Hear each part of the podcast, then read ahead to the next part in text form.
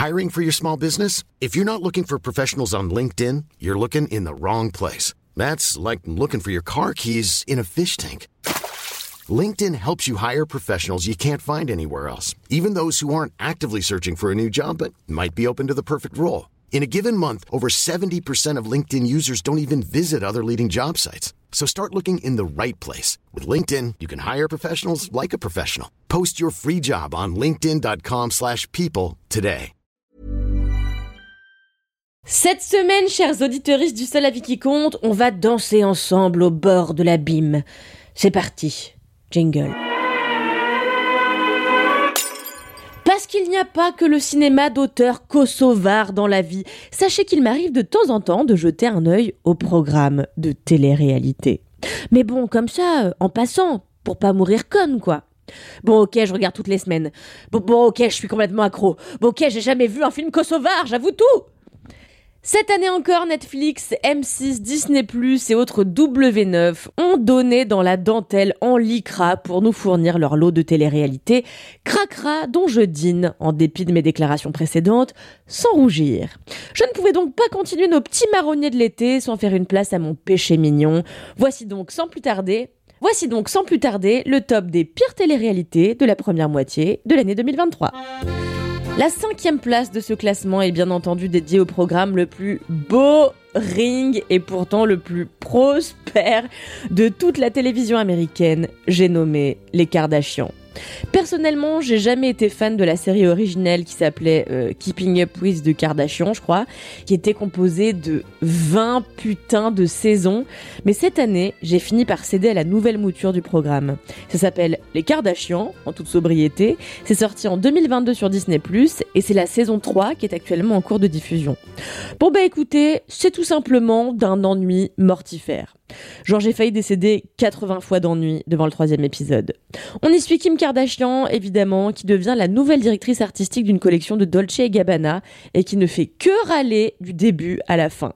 On y suit aussi la relation insupportablement baveuse de Courtney Kardashian et Travis Barker, qui ne font que se rouler des pelles en public du matin au soir il se passe rien, les dialogues sont chiants, et les trois quarts du programme consistent à nous montrer la famille Kardashian en train de faire des stories sur leur téléphone. Bon, sinon, heureusement, il y a quand même quelques côtés positifs dans cette télé-réalité consommée par le monde entier. Par exemple, le programme met en lumière le travail acharné d'une famille de femmes qui sont toutes des queens du business, qui mènent leur carrière à la baguette, et puis aussi, euh, le programme aborde des sujets qu'on voit peu d'ordinaire. J'en veux pour preuve que cette saison, Chloé, ma petite préférée, se livre sur les difficultés qu'elle éprouve à créer une relation avec son bébé né d'une mère porteuse.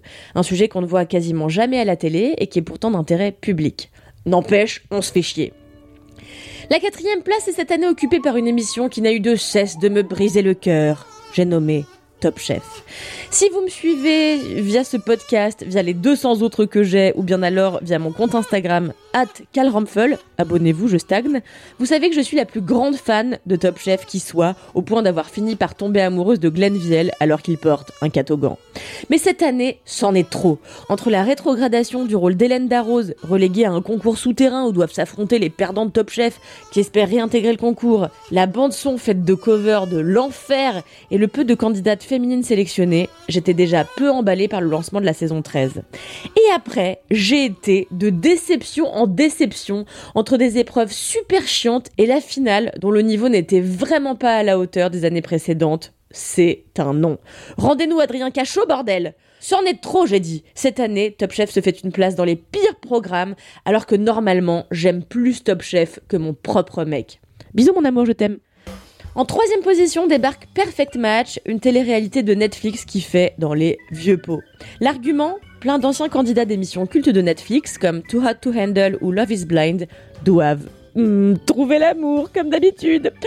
Voilà un concept on ne peut plus simple qui s'avère à la fois efficace, puisqu'on le connaît, on l'aime, celui qu'on veut, et à la fois terriblement chiant. Franchement, j'ai eu l'impression d'avoir vu cette émission 2642 fois. Mais surtout, ce qui a été très agaçant avec cette série, c'est que Netflix l'a sortie en plein de petits morceaux. Deux épisodes par-ci, deux épisodes par-là. Non mais oh, le concept de ces programmes à la con, c'est de tout mater dans la nuit pour être éclataxe le lendemain et rater notre vie. On veut pas consommer ça de manière raisonnable, enfin. Allez, hop, troisième position. Pour la seconde place de notre podium, j'ai décidé d'être d'une mauvaise foi absolue en la confiant à L'Agence saison 3. L'agence, c'est la série documentaire la plus agaçante de Netflix sur une famille d'agents immobiliers françaises spécialisée dans le luxe dont tous les membres sont coiffés comme charmants dans Shrek. Dans la MIF, il y a les parents, Sandrine et Olivier Kretz, et leurs quatre fils, dont les aînés, Valentin, Martin et Louis, sont tous des caricatures de chefs du BDE d'école de commerce. Leur taf Mettre la main sur des châteaux et autres maisons avec piscine pour les vendre à des clients blasés qui ont toujours un truc à redire, même sur la couleur du papier peint, trop coquille d'œuf à leur goût. Évidemment, comme l'agence est une affaire de famille, Netflix ne se prive pas de filmer les grandes turpitudes des Creds. Et attention, elles sont nombreuses Par exemple, dans cette saison 3, les parents veulent s'installer au Brésil et ils doivent l'annoncer à leurs enfants. Énorme enjeu Bon, je vous l'ai dit, je suis d'une mauvaise foi absolue avec ce programme, car en réalité, j'adore détester les riches devant ma télé. En première position, franchement, vraiment, cette position est indiscutable et je l'ai évidemment allouée à Love Island, qui est sans doute la pire des choses que j'ai vues de toute ma vie devant à bras ouverts le film avec Harry Habitant. Le pitch, c'est ça. Onze célibataires anonymes vont vivre ensemble pendant plusieurs semaines dans une magnifique villa pour trouver l'amour. Grâce à l'application Love Island France, les téléspectateurs agiront sur leur destin. Ils pourront voter pour leur couple favori, imposer des épreuves ou encore organiser des rendez-vous. Bon, sur le papier, ça a l'air d'une énième émission de dating, et ça l'est, sauf que là, en plus, il y a la pire des voix off du monde, je vous jure que c'est vrai. Il y a zéro rythme, les candidats sont mal castés, le concept est mal fagoté et le tout surtout est présenté par Delphine Vespizer, une fervente défenseuse ou défentrice, comment on dit Défenseuse Une fervente défenseuse de Marine Le Pen. Non mais rien ne va, merci de ne jamais recommencer W9, merci. Allez, cette fois-ci, j'en ai fini pour de bon avec mes marronniers. Je vous laisse, chers vacanciers, chères vacancières. Vous dorez l'escalope en paix. Vous l'avez bien mérité après cette conjonctivite qui vous a bouffé le mois de juin et votre enfant que vous n'arrivez décidément toujours pas à abandonner au bord d'une nationale. Bonne fin de vacances et moi je vous dis à la rentrée. Adieu.